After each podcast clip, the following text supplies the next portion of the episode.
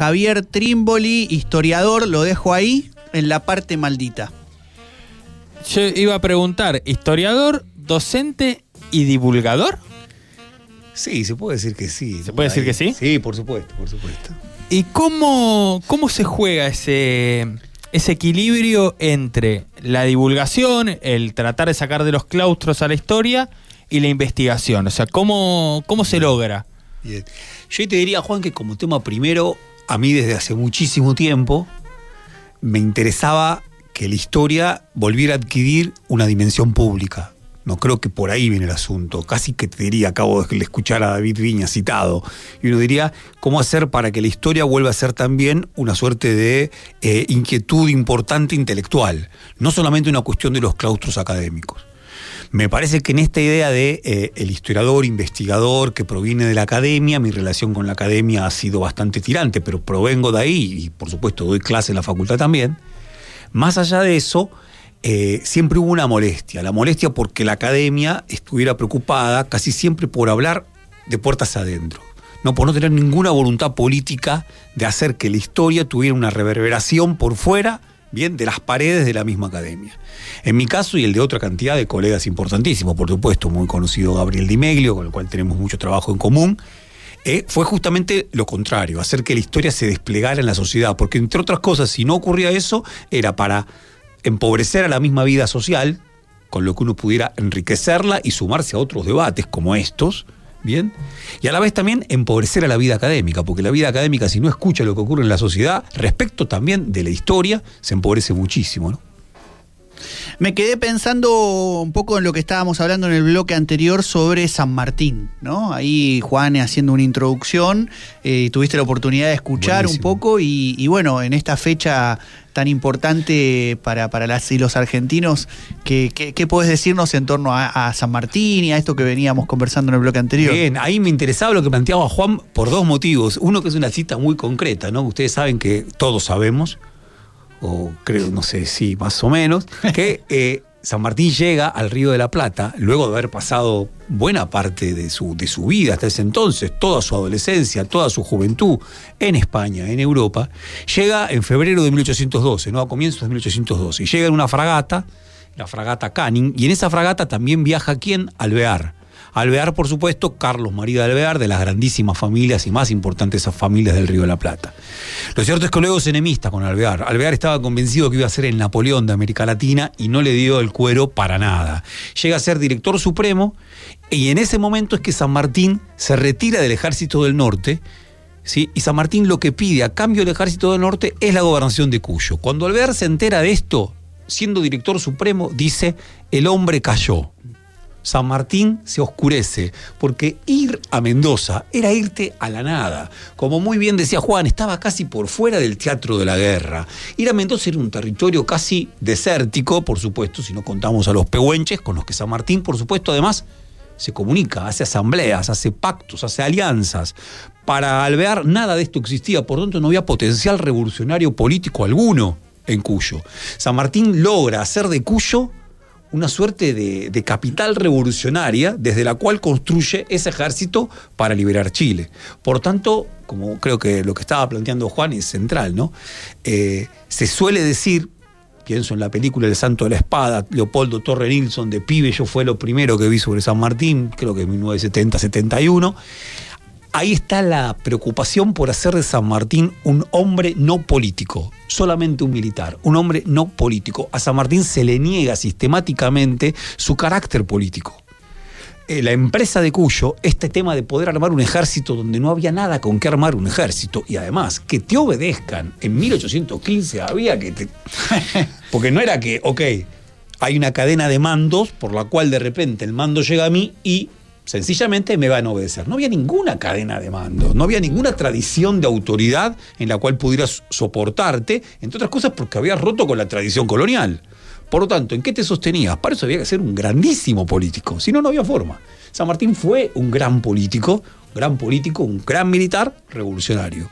Y de algún modo también eso nos lleva a pensar la cuestión nacional en un momento en que la nación misma se está conformando de la mano de lo que se denomina como la patria grande latinoamericana, ¿no? ¿Qué, podemos pensar quizás desde hoy, ¿no? En, el desafío eh, del legado sanmartiniano respecto de pensar este doble registro de la nación y la patria grande latinoamericana. Sí, es un grandísimo tema, ¿no? Y, digo quizás algo primero que puede ser entendido quizá equivocamente, un tanto mal, pero de todas maneras no me querría decirlo. Yo diría, San Martín es Yapeyú, es Yapeyú, y luego es desde Mendoza, América. Me interesa casi los dos puntos, ¿no? Yapeyú, antigua misión jesuítica, Dice Ricardo Rojas en ese libro tan importante que es El Santo de la Espada, la película le hace muy mal honor a ese libro porque el libro realmente es interesante, escrito en 1933, Ricardo Rojas, ah, había, Ricardo Rojas eh, se afilia al, radicalismo, a la UCR, el, ¿eh? Corrijo el, día, el 30 de septiembre de 1930, el 6 de septiembre de 1930 con el golpe de Estado, a propósito se afilia al radicalismo, va a ser preso, va a estar en Ushuaia preso, viene en la prisión de Tierra del Fuego. Entonces quiero decir, un hombre interesante, escribe ese libro, El Santo de la Espada, y El Santo de la Espada él lo que recuerda es claro, dice, lo más probable es que las primeras palabras que haya escuchado San Martín hayan sido en guaraní. No dice nunca, como luego se dijo, que quizá fuera hijo de indígenas, que Rosa Guarú, pero lo cierto es que lo amamantó una mujer indígena, y lo cierto es que el río Uruguay quiere decir río de los pájaros, y lo más probable es que las primeras palabras que haya escuchado hayan sido en guaraní. No por nada, cuando llega a Mendoza, lo primero que él pide a Buenos Aires es que le envíen hombres de las misiones. No vuelve a Yapeyú, pero pide hombres de las misiones. Esto por un lado. Por el otro lado, claro, la, imaginación sanmartiniana, la imaginación de San Martín era una imaginación americana, netamente americana. Bien, y esa imaginación netamente americana de San Martín hace que se enfrente con Buenos Aires. Hace que se enfrente con Buenos Aires. Probablemente hay un grandísimo hecho en la historia de San Martín que por lo general el liberalismo ha dejado de lado, no así Bartolomé Mitre, que lo menciona y muy bien y le da mucha relevancia en su libro, Historia de San Martín y de la Emancipación Sudamericana, que es el episodio de la desobediencia. Bien, de la desobediencia. Hacia 1819, bien, el director supremo es Rondó, los caudillos federales, fundamentalmente Estanislao López y eh, Francisco Ramírez, están en su alianza con el mismo Artigas, por supuesto, y con cantidad de influencias, están sosteniendo la voluntad de construir un poder de carácter federal. Buenos Aires no quiere saber nada con eso. Bien. Rondó entonces, ¿qué hace? Le escribe a San Martín, ¿qué hace el Directorio Supremo? ¿Qué hace Buenos Aires? Le escribe a San Martín, le dice a San Martín, nosotros te ayudamos a construir este ejército de los Andes con el que vos liberaste ya Chile. Volvé. Sos el único ejército que tenemos para defender Buenos Aires. El otro el ejército del norte, en el que estaba Belgrano. Belgrano hizo eh, cometió errores ahí, lamentablemente, porque no era un gran político Belgrano, no era un gran político, tampoco era un gran militar. Y comete errores intentando meterse en las guerras intestinas, apoyando al poder central de Buenos Aires. Eh, San Martín, ¿qué dice? San Martín le da largas al asunto, como se decía, no se define, no se define, mientras tanto mantiene correspondencia con caudillos. Y finalmente dice, no te doy el ejército nada. Y con ese ejército, ¿qué voy a hacer? Con ese ejército cruzo a Chile de nuevo ¿no? Todo esto lo hacía desde Mendoza. Cruzo a Chile de nuevo y emprendo la campaña hacia Lima. Emprendo la campaña del Perú, porque la independencia no iba a poder hasta estar asegurada hasta que no asegurada hasta que no cayera Lima, cosa que va a ocurrir justamente en julio de 1821, hace 200 años. Bien, San Martín es un político desobediente. Es un político desobediente. Y a propósito digo esto, porque uno diría, eh, tantísimo hace falta la desobediencia en la política. Bien, y San Martín fue un político desobediente.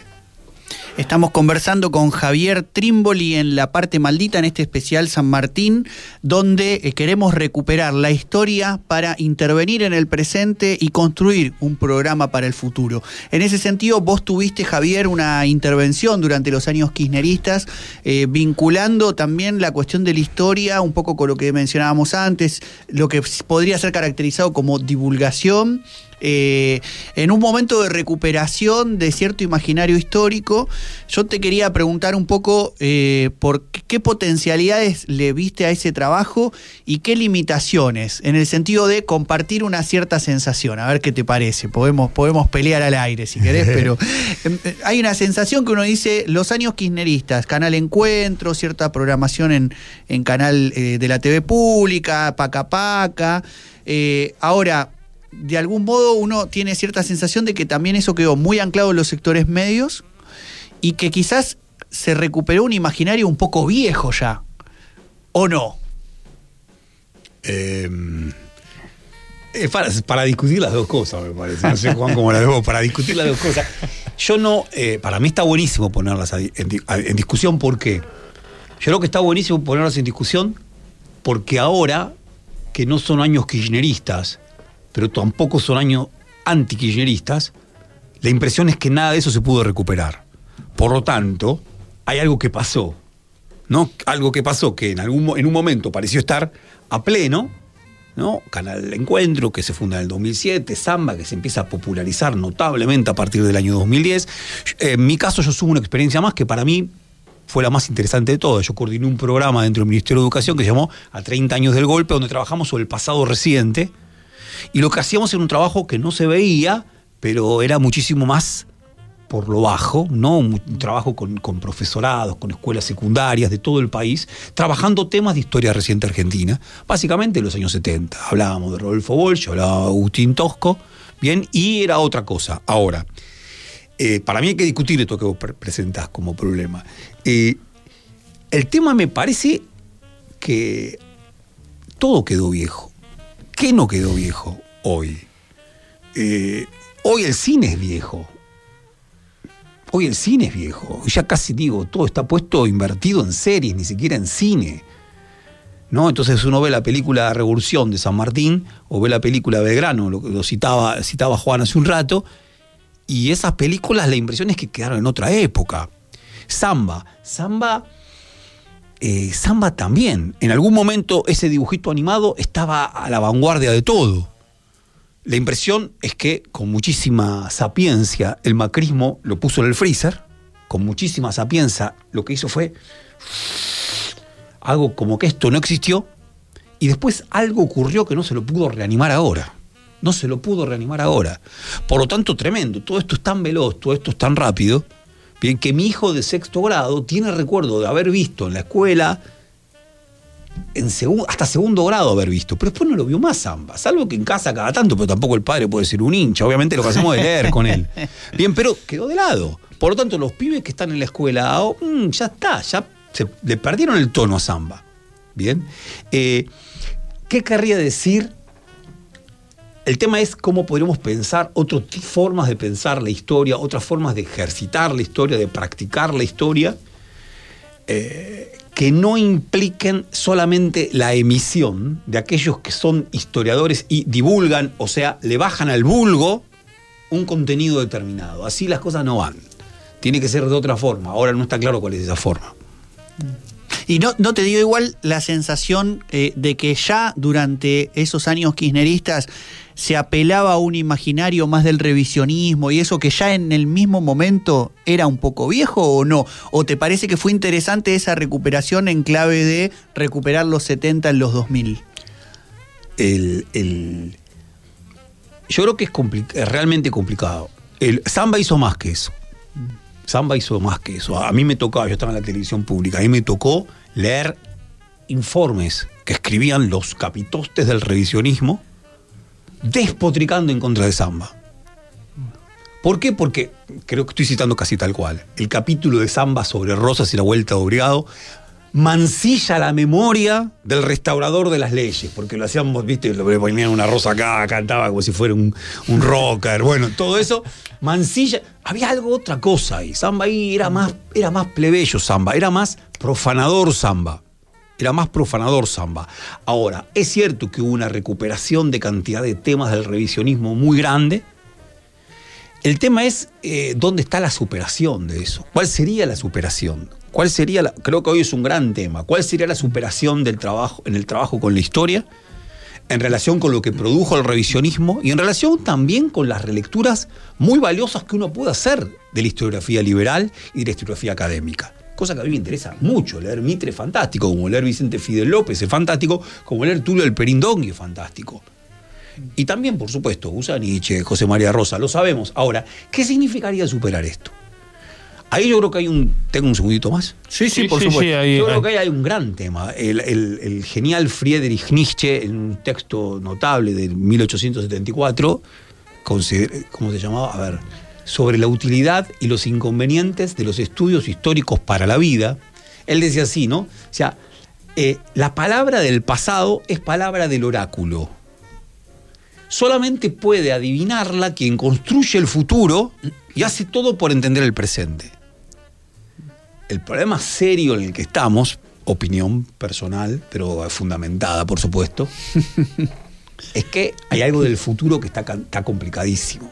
Y como está complicadísimo el futuro, se está volviendo muy difícil, como el futuro está complicado, ver desde dónde podemos releer el pasado si el futuro está complicado.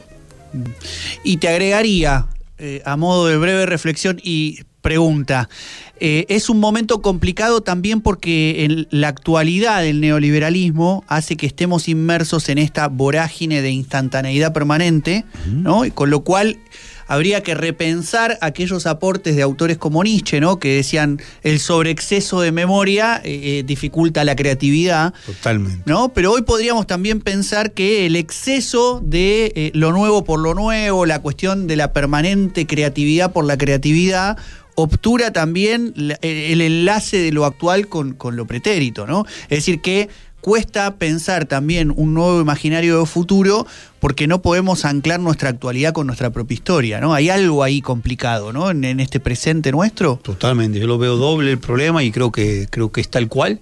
A lo que sumaría otra cosa que, eh, que, creo que es, que es patente, ¿no? Creo que es patente. El, vos decías, Mariano, en un momento Qué genial esto de San Martín, construir un ejército de más de 4.000 soldados, cruzar los Andes. Eh, hoy, si uno intenta cruzar los Andes, si no es por la ruta 7, te detectan y vas sopre.